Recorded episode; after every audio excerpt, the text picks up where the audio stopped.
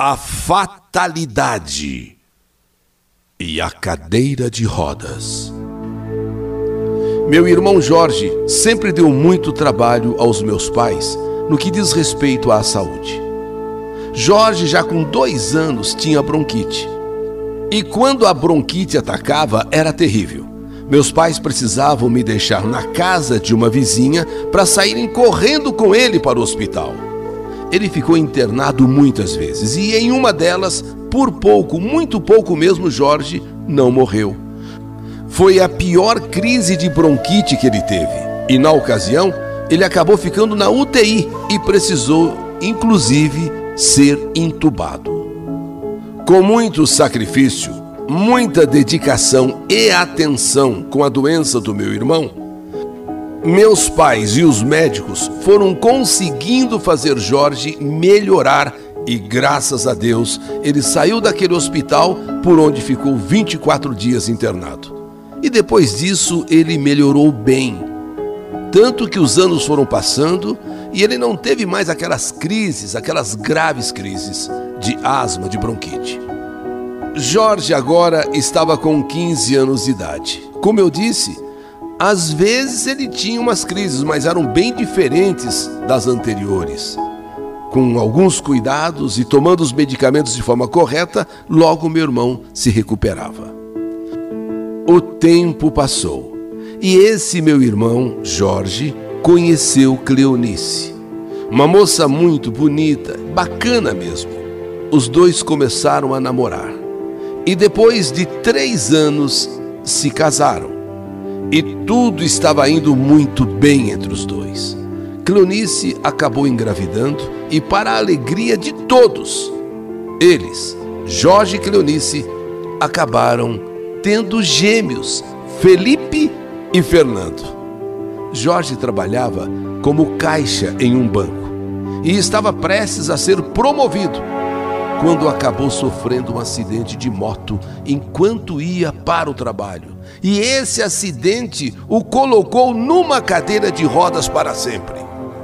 Meu irmão ficou paraplégico. Quer dizer, se quando era criança, adolescente, ele tinha o problema da bronquite, da asma, agora, depois de adulto, ter encontrado a felicidade, ter se casado, pai de gêmeos, ele sofre um acidente de moto indo trabalhar e perde os movimentos das pernas. Ele fica paraplégico. Meu irmão jovem, completamente revoltado com o que lhe aconteceu. Ele não aceitava ter ficado paralítico com apenas 25 anos de idade. Ele não aceitava. Por mais que toda a família o apoiasse, meu irmão se transformou em uma pessoa amarga, revoltada e, para piorar tudo, Jorge passou a beber. Meu irmão se aposentou por invalidez. E agora todos os dias era assim, aposentado, ainda jovem. Era só minha cunhada sair para trabalhar e os meus sobrinhos irem para a escola que Jorge, mesmo em uma cadeira de rodas, ia para a padaria da esquina e ali ele bebia. E ficava o dia todo bebendo. Todos nós estávamos muito preocupados com aquela situação. Claro que sabíamos que para ele não era fácil ter de passar o resto da vida numa cadeira de rodas, muito mais ele que não se conformava. Mas precisávamos fazer alguma coisa.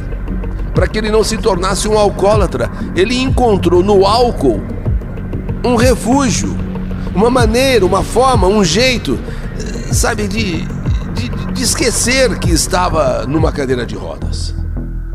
No, no começo, tentamos resolver aquilo na base da conversa.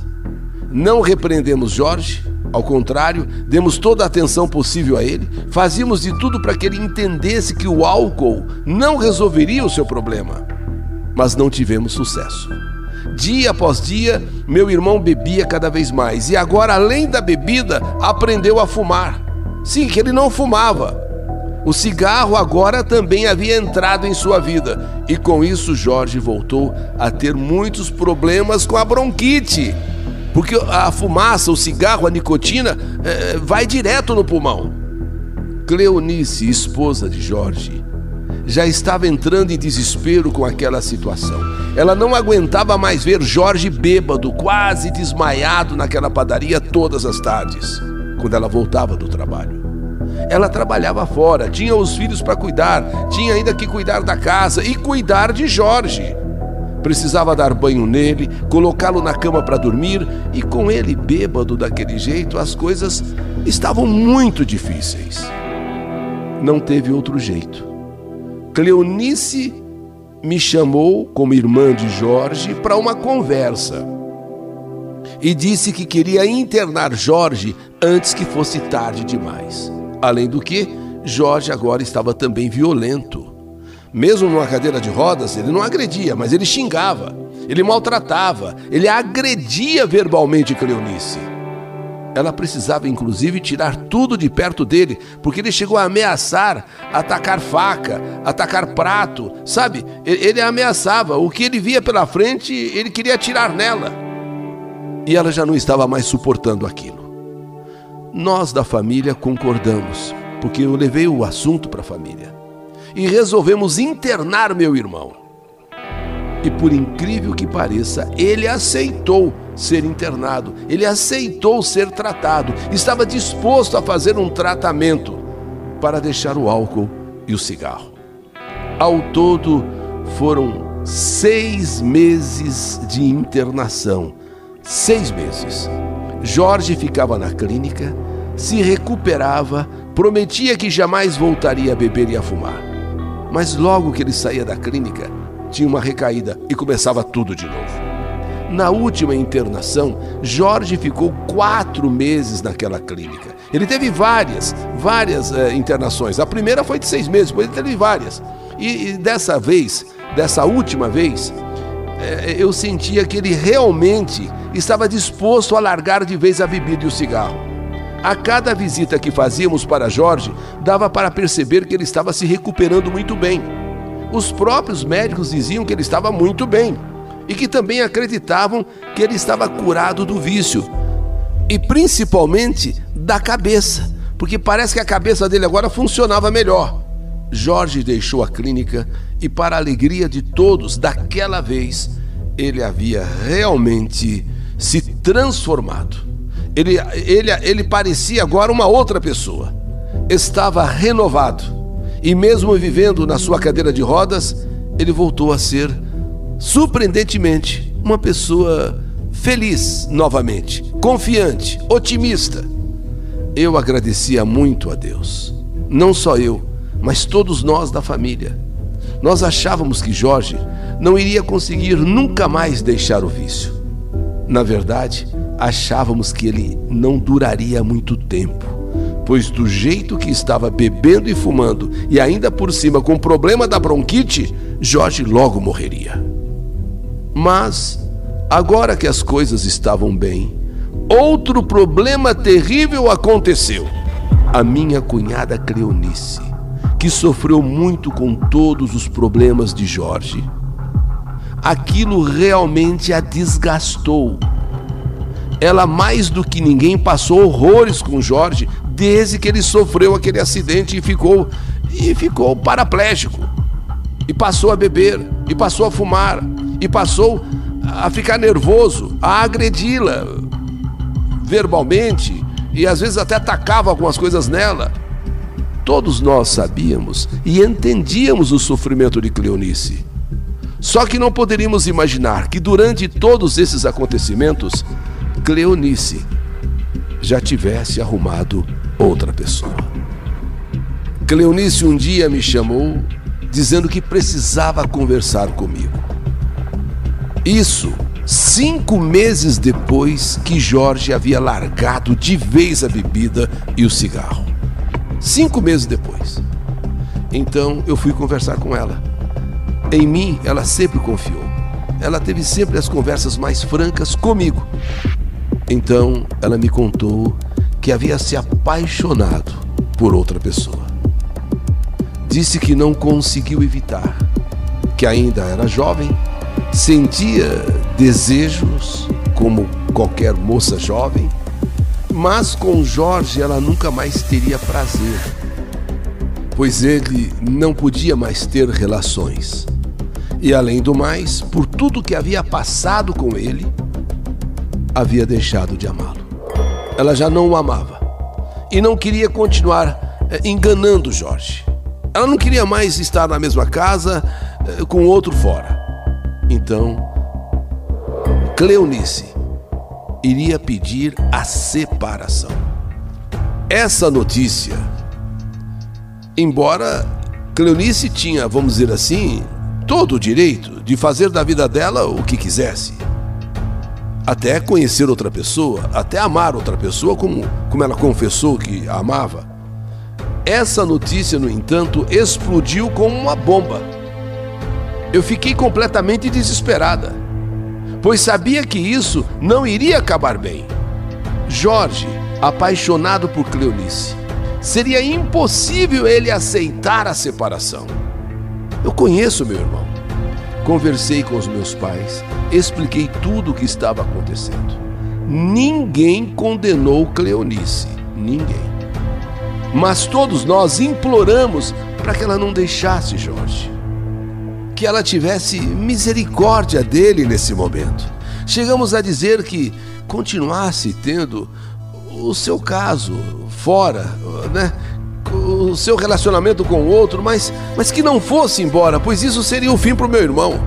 Ele que estava em franca recuperação, há cinco meses não bebia, não fumava, voltou a ser alegre, ser otimista, que ela fizesse isso, que ela tivesse então o caso dela fora, mas mas não abandonasse o lar, não abandonasse meu irmão.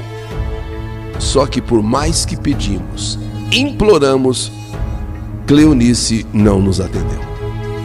Ela disse que não. Ela queria se separar e iria se separar. E de fato, acabou se separando de Jorge, levando os gêmeos Felipe e Fernando, deixando Jorge completamente sem chão. Vamos dizer que depois que ele ficou inválido numa cadeira de rodas, ele estava vivendo o seu melhor momento. E agora veio essa bomba. Meu irmão caiu em uma depressão. Ele voltou a morar na casa dos meus pais, voltou a frequentar a padaria, voltou a beber, voltou a fumar. Não conseguíamos controlá-lo, não conseguíamos segurá-lo. Apesar de ele estar naquela cadeira de rodas, não podíamos impedi-lo de sair de casa. E dessa maneira, meu irmão se afundou novamente no vício do álcool, no vício do cigarro e numa depressão profunda. Voltamos a interná-lo, aquele vai e vem nas clínicas, voltou a ser uma rotina na nossa vida, só que meu irmão nunca mais conseguiu se recuperar. No final do ano, Jorge teve um AVC a partir de então, sua saúde, que já era tão frágil, só se complicou.